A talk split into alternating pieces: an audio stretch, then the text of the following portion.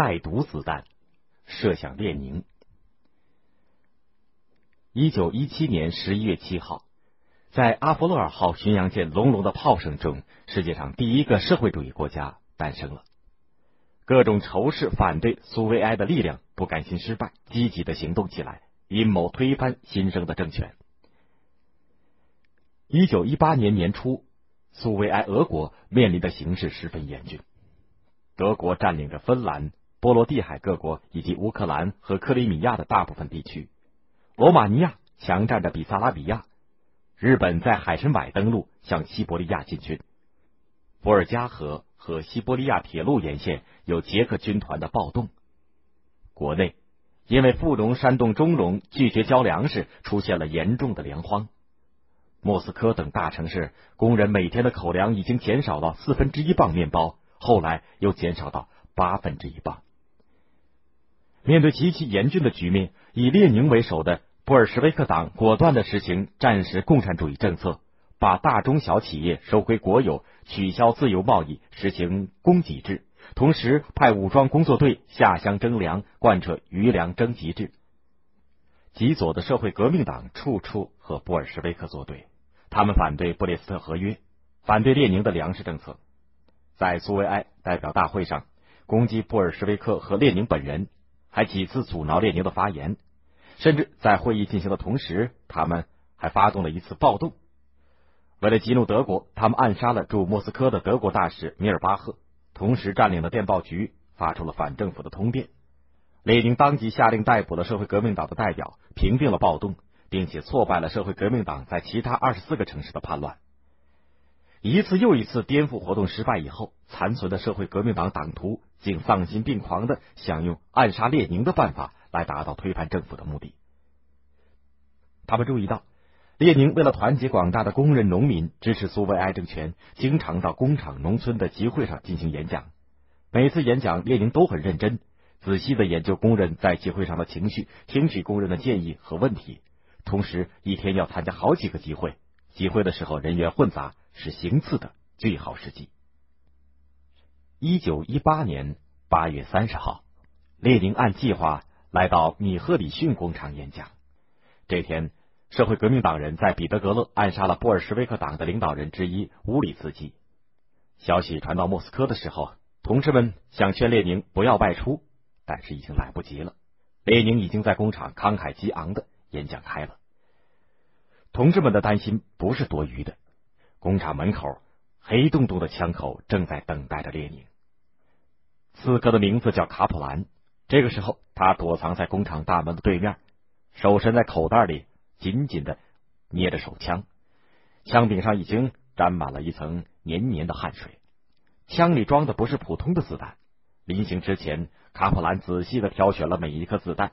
并且在弹头上刻了几条纹路，然后在纹路里填满了剧烈的毒药。他详细的研究过列宁的行动规律，决定在大门口动手，这样自己逃跑的时候也方便一些。列宁结束了演讲，在热烈的掌声当中挥手向工人们告别，并且在工人们的簇拥之下走上了大门。卡普兰的一个助手假扮成水兵，走到列宁的身后，张开手臂。拦住周围的工人，嘴里大声嚷嚷着：“让列宁同志先走。”不明就里的工人们上当了，以为他是列宁身边的警卫，便自觉的和列宁隔开了一段距离。临近门口的时候，假扮的水兵故意摔了一跤，躺在地上哼哼唧唧，半天站不起来。于是欢送的人群离列宁就更远了。独自走向汽车的列宁，又遇到了几个向他询问粮食供应问题的妇女。他一面回答着问题，一面准备上车，一只脚已经踏上汽车的踏板。等了好久的卡普兰目露凶光，快步走上来，掏出手枪，对着列宁开了三枪。列宁当场就倒了下来，鲜血冒了出来。另一个手放在口袋里的人快步走进车子。列宁的司机一看情形不对，大声喝道：“不准走近，不然我就开枪！”那人吓得一愣，一转身就逃走了。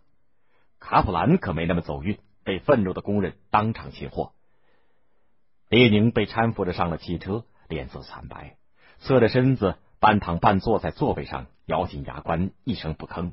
护送的人把他的外套和上衣脱了检查伤口，发现衣服上沾满了鲜血。胸前和手臂上的伤口还在不停的流血。陪伴左右的同志们想找一个就近的医院包扎伤口，但是列宁不肯。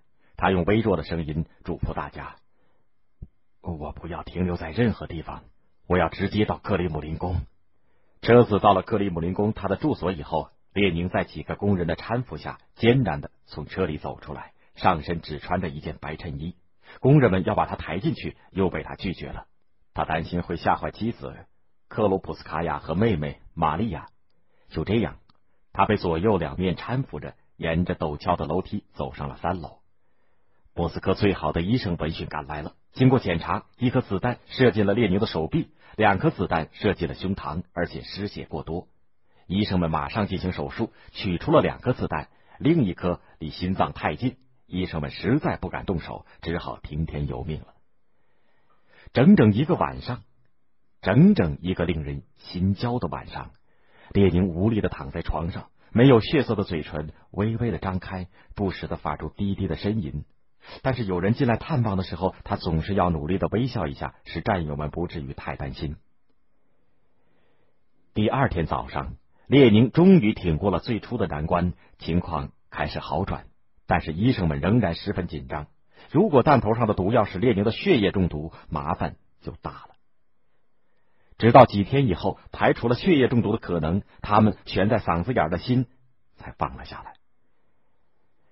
苏维埃政权立刻展开反击，吉尔任斯基领导的肃反委员会逮捕并处决了一大批受帝国主义指使的反革命分子，粉碎了叛乱的阴谋。列宁又顽强的站了起来。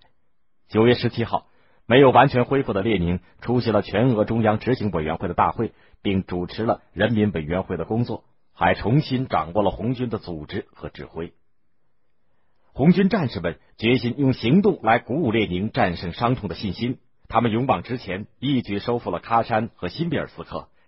收复新比尔斯克的部队给列宁发去了电报：“亲爱的伊里奇，我们夺取了你的故乡新比尔斯克，是对你受的一处伤的回报。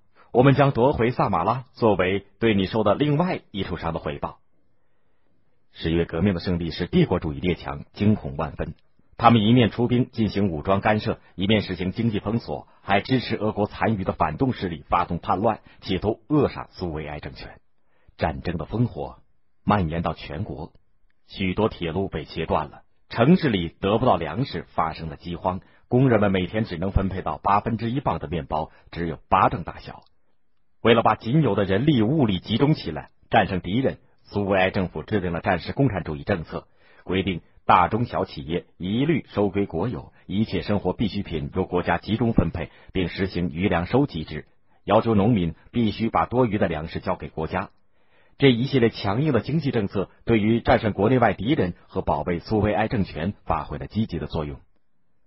一九二零年，国内战争虽然取得了胜利，可是连年战争却使苏俄的经济遭受了重创，许多桥梁和铁路被毁坏，矿井里灌满了水。工厂停止了生产，城市经济萧条，农村破败衰落。一九二零年，苏俄的工业总产值只有一九一三年的百分之十五，粮食产量只有一九一三年的一半，全国陷于饥荒。苏维埃政府没有能够及时调整经济政策来促进经济的发展，而是继续执行战时共产主义政策，终于酿成了严重的经济危机和政治危机。因为在战争年代，工人和农民为了民族和国家，愿意节衣缩食支援前线。可是到了和平时期，人们就不愿意勒紧裤带过日子。城市里市场上消费品奇缺，人们只能过上半饥半饱的生活。平均主义的食物分配制引起了人们的反感。在农村，农民强烈反对余粮收集制，因为政府低价强行收购粮食和农副产品的措施，严重的损害了他们的利益。一些地区。陆续出现了工人罢工、农民闹事的事件。更糟糕的是，这种不满的情绪影响到了军队，军队也开始人心不稳。波罗的海的重要基地喀朗施塔德甚至发生了兵变，兵变的士兵发表宣言，要求立即取消粮食征购队，恢复农民自行处理农产品的权利，指责统治祖国的共产党完全脱离群众，没有力量把群众从全面崩溃的现状当中拯救出来。苏维埃政府意识到了事态的严重性，列宁更是心急如焚。于是对现行的政策进行了深刻的反思。为什么在和平时代我们失去了人民的拥护？我们的政策究竟错在了哪里？面包在哪里？牛奶在哪里？列宁决心到人民群众中去寻找解决问题的办法。他深入农村进行社会调查，了解农民的疾苦，商量解决的办法。他接待各地来访的工人和农民，同他们亲切交谈，倾听他们的意见和要求。有一天，列宁在办公室里接待了一位农民，他是个农民理论家，经常写文章探讨农村的经济和社会问题。列宁热情的请他坐下，然后用亲切的话语说：“你叫切库诺夫是吗？听说你跑了许多地方，了解很多情况。”切库诺夫见列宁这么和蔼可亲，紧张的情绪顿时少了许多。他说：“列宁同志，现在农民真是苦啊！他们连基本的口粮都没有，有的地方征收的不只是余粮，连种子都没有留下。最要命的是，农民不知道这种余粮收集制还要搞多久啊！”列宁问：“依你看，现在农村里的主要问题在哪里呢？”切库诺夫说。我看现在的主要问题是农民失去了干活的兴趣，政府拿走的太多了。农民干得多干得少，干得好干得差都一样，反正都给拿走了。列宁继续问：“有什么办法能够唤起大家干活的兴趣呢？”切库诺夫说：“为什么不采用我们农民早已经习惯而且认为最合理、最公平的办法呢？”我说的是，政府按照农田的亩数规定固定的上缴税收，而且要事先公布，不随便改变。列宁王说：“你的意思是说，政府应该制定一个征税的标准，然后允许农民按规定交税，以后自己可以支配剩下来的产品。”切库诺夫说：“不错，正是这样。”列宁对切库诺夫的建议十分重视，不仅详细的做了记录，还写信。推荐他到农业人民委员部工作，让他对征税方案做进一步的研究。在经过全面的调查以后，列宁决心调整经济政策的思路进一步成熟了。一九二一年三月中旬，俄共部第十次代表大会在莫斯科举行。列宁在会上做了关于以食物税代替余粮收集制的报告。他说：“现在。”我们除了和农民达成协议，没有别的办法可以拯救我们的社会主义共和国。列宁还对战时共产主义政策做了历史评价，指出如果继续执行该政策，等来的只能是失败。经过热烈的讨论，大会通过了关于以粮食税代替余粮收集制的决议，同时做出了从战时共产主义政策向新经济政策转变的决定。不久，新经济政策陆续出台。在农业领域，废除余粮收集制，改行实物税。农民交粮食税以后，余粮完全由自己支配，可以销售，也可以兑换工业品。这样大大的减轻了农民的负担，调动了他们的生产积极性。在工业领域，除了涉及国家经济命脉的重要厂矿企业，仍然归国家所有，由国家经营，允许私人和外国资本经营中小企业。在商业领域，允许农民和手工业者把自己的劳动产品拿到市场上自由买卖，恢复国内的自由贸易，结果活跃了流通，刺激了生产。新经济政策的实施受到广大农民工人的欢迎，全国经济状况迅速好转，粮食和农产品的产量大幅度增加，工业生产得到了全面的恢复。